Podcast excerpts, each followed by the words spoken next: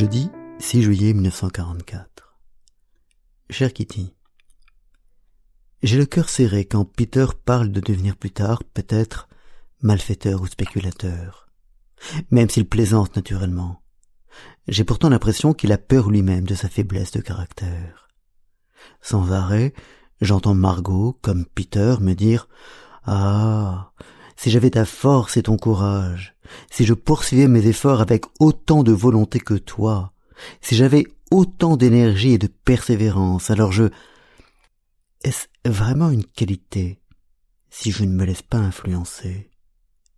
Est-ce vraiment bien si je poursuis presque exclusivement le chemin dicté par ma propre conscience Franchement, je n'arrive pas à comprendre comment quelqu'un peut dire je suis faible et continuer à rester faible.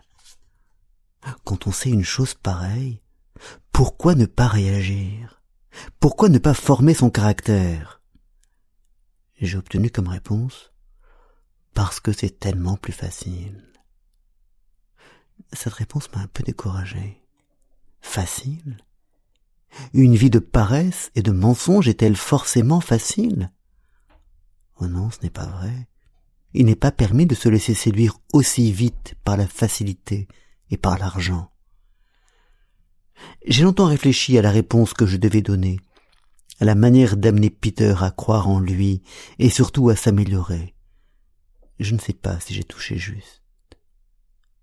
J'ai souvent rêvé au bonheur que ce serait si quelqu'un m'offrait sa confiance, mais à présent, au point où j'en suis, je m'aperçois de la difficulté à m'identifier à la pensée de l'autre et à trouver la réponse.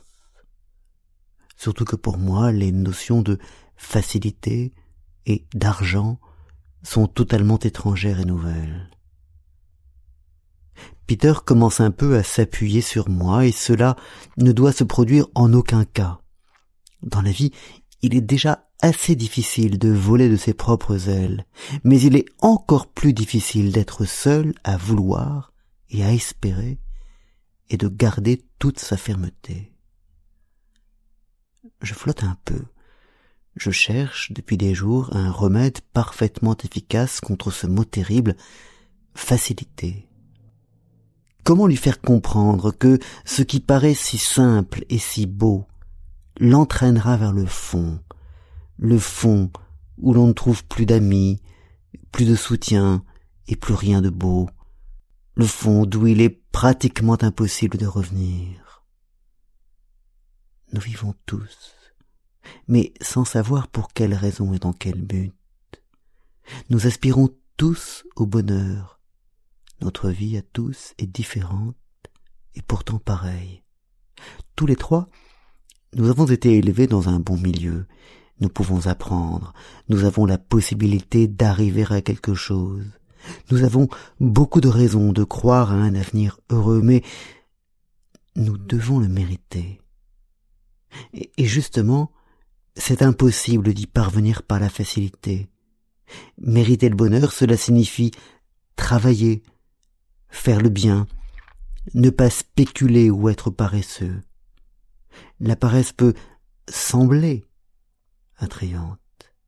Le travail donne une vraie satisfaction. Les gens qui n'aiment pas travailler, je ne les comprends pas. Mais ça n'est d'ailleurs pas le cas de Peter. Il ne s'est fixé aucun but précis, il se trouve trop bête et trop incapable pour faire quoi que ce soit. Pauvre garçon. Il ne sait pas encore ce que c'est que de rendre les autres heureux, et je ne peux pas le lui apprendre il n'a pas de religion, parle de Jésus-Christ en termes moqueurs et il blasphème. Bien que je ne sois pas orthodoxe, j'ai quelquefois de la peine de constater à quel point il est solitaire, méprisant et démuni. Les gens qui ont une religion peuvent s'estimer heureux, car il n'est pas donné à tout le monde de croire en des choses surnaturelles. Il n'est même pas nécessaire de craindre les châtiments après la mort. Le purgatoire, l'enfer et le ciel sont des notions que beaucoup n'admettent pas, mais une religion, peu importe laquelle, maintient néanmoins les hommes dans le droit chemin. Il ne s'agit pas de craindre Dieu, mais de garder en haute considération son honneur et sa conscience. Comme les gens seraient tous beaux et bons, si chaque soir, avant de s'endormir, ils se remémoraient les événements de la journée, puis s'interrogeaient sur le bien fondé ou non de leurs actes. Dans ce cas, involontairement, on essaye de s'améliorer chaque jour de nouveau, et au bout d'un certain temps, on fait sans aucun doute de gros progrès. Tout le monde peut avoir recours à ce petit système, il ne coûte rien et se révèle particulièrement utile. Car si on ne le sait pas, il faut apprendre et en faire l'expérience. Une conscience tranquille donne de la force. Bien à toi, Anne Frank.